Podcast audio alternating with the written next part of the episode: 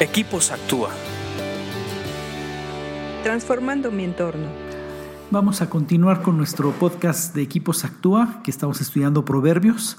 Ustedes saben que promovemos leerlos y estudiarlos porque nos hacen más sabios. Estamos en el Proverbios, en Proverbios 12 y vamos a ver el 13. Proverbios 12, 13.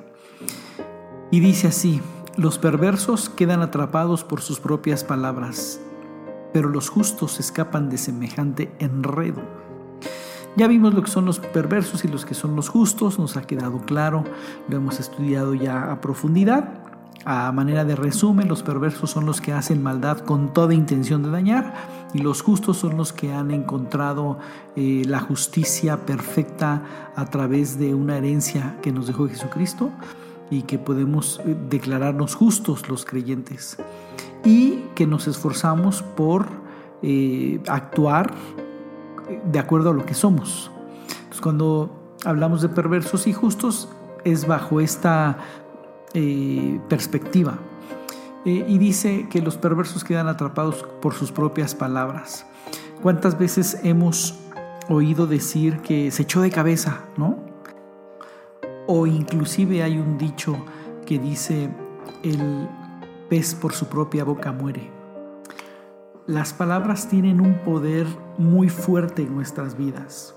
No solamente definen lo que pensamos, sino que preparan y formatean nuestra vida en el presente y en el futuro.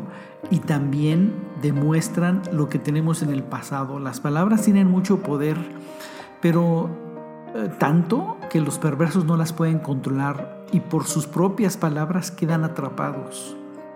El, perverso expresa lo que tiene dentro de su corazón.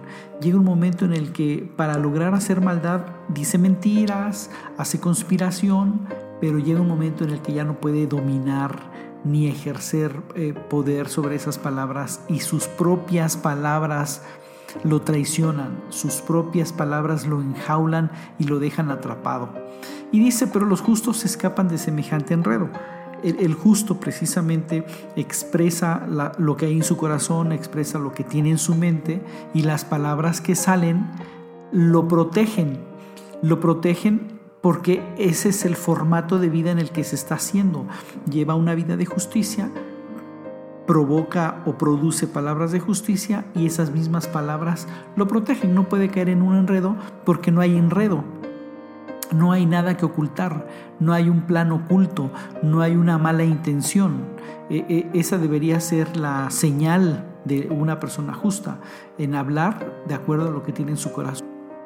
Por un lado, el perverso queda atrapado en palabras que él no puede controlar en un momento dado y por el otro, el justo puede estar confiado en que sus palabras no le van a tender una treta porque él no tiene una doble intención. Vamos a meditar en esto y por supuesto vamos a seguir leyendo proverbios para ser más sabios. Escríbenos a info.actua.org.mx. Búscanos en Facebook y Twitter como Equipos Actúa.